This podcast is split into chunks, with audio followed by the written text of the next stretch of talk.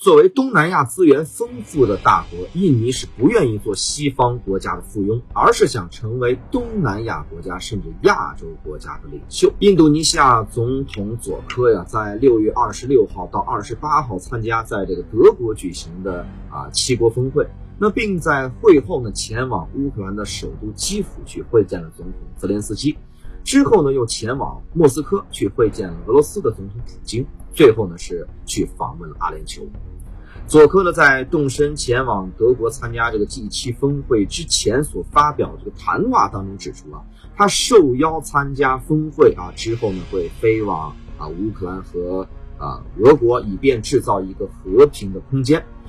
他认为呢，战争必须停止，世界的粮食和能源供应链啊有必要重新启动。很明显，佐科呢如今要以中立国家的立场来调停。啊，这个双方的矛盾来扮演一个调停者的角色。当初啊，俄乌冲突开始的初期，印尼的外交官在联合国的这个场合上站在美国的一边，谴责俄罗斯，但反对制裁俄罗斯。后来呢，西方国家谴责这个俄国啊违反人权，要将俄国驱逐出联合国人权委员会。印尼在投票当中啊投了弃权票。印尼的立场逐渐就转向了中立，这个原因就很复杂了。印尼国内的民意分裂，许多民众对俄国与普京啊颇有好感，一半以上的老百姓就不喜欢美国。同时呢，印尼和俄罗斯和中国的经济上的关系也十分的密切啊，俄罗斯呢也提供印尼的军备等等。但是最重要的原因是什么呢？就印尼这些精英人群的大国梦。作为东南亚资源丰富的大国，印尼呢不愿意做西方国家的附庸，而是想成为东南亚国家甚至亚洲国家的领袖。印尼外交政策向来中立，很多精英人士认为印尼不应该在俄乌战事当中选边站，而佐科可能认为呢，在这个俄乌冲突刚爆发之时，应该表态，在这个原则上反对大国是侵占邻国。当然，在这个表态之后，他并没有意思说要跟着美国去走。以当前呀印尼的国家利益而言，佐科呢需要俄罗斯以中国在经济上的支持，包括这俄罗斯的军事装备。因此，在四月底的时候。佐科呢是不顾美国的反对，以二十国集团轮值主席的这个名义，邀请俄罗斯总统普京参加啊将在十一月份在巴厘岛举行的高峰的这个会议。但同时，他也遵从了美国拜登总统的意思，邀请乌克兰总统泽连斯基也出席这个峰会。佐科的就解释了说，邀请普京是因为俄罗斯本来人家就是二十国集团的成员，有权出席。而邀请乌克兰呢，是因为二十国集团主要是商讨经济问题，而现阶段的经济问题无外乎就是跟疫情相关，跟这个乌克兰战争息息相关。所以呢，邀请泽连斯基出席峰会理所应当。从这个印尼的角度，这既不得罪俄罗斯，也不和美国对抗啊。泽连斯基要求印尼援助，佐科立马答应了，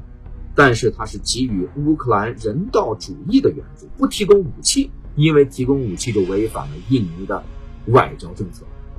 在这个俄乌的战事当中啊，印尼外交精英就分成了两派，就所谓的亲西方派和这个不结盟派。不结盟支持者就认为啊，说世界又回到了以前的两极化的时期，那么印尼呢就不愿意在这两个阵营当中选边站，也不愿意呢在东南亚地区呢来引发这个军事冲突，而这次。印尼是瞅准了这个所谓的千载难逢的百年未有之大变局的时机，要再次成为不结盟国家的领袖。那么这次呢，佐科走访俄乌两国当这个和事佬啊，就是希望能够扮演这个不结盟国家的领袖。但是佐科能够调解俄乌的冲突吗？在佐科出发之前啊啊，有印尼学者就表示说，这个俄乌的关系是错综复杂。啊，佐科呢不期望能够解决俄乌的战争，不过呢，如果双方能够停火，取得一个暂时的和平，来减少伤亡，恢复粮食啊和这个能源的供应链，这已经就是一个成功。那么，这个以色列和土耳其曾经尝试过来调解俄乌之间的这个矛盾，但都是以失败告终。那么为什么印尼他就自己有把握说能够成功呢？哎，这位学者在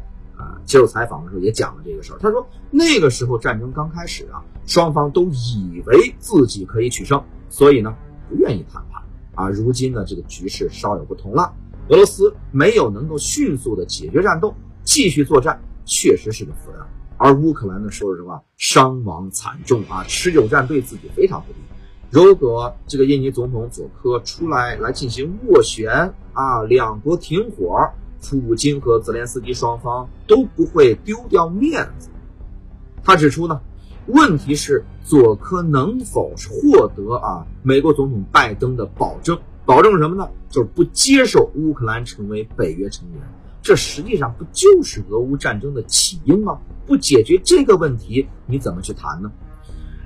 佐科在六月二十七号呢，已经与拜登见面拍照啊，并与其他的参加这个峰会的首脑交流。在这个 G 七峰会上呢，正式演讲当中啊，佐科不谈能源，只强调粮食供应链的重要性，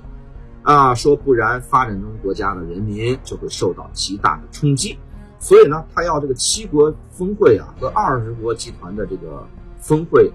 支持他的这个建议。乌克兰的粮食出口不能受到阻挠，俄罗斯的粮食和这个肥料也不能受到制裁。佐科完全没有提及有关北约的这么一个敏感议题。看来，这次与七国集团的这个谈判，佐科呢是以粮食啊来为主，不愿意公开讨论北约的事情，以免弄巧成拙。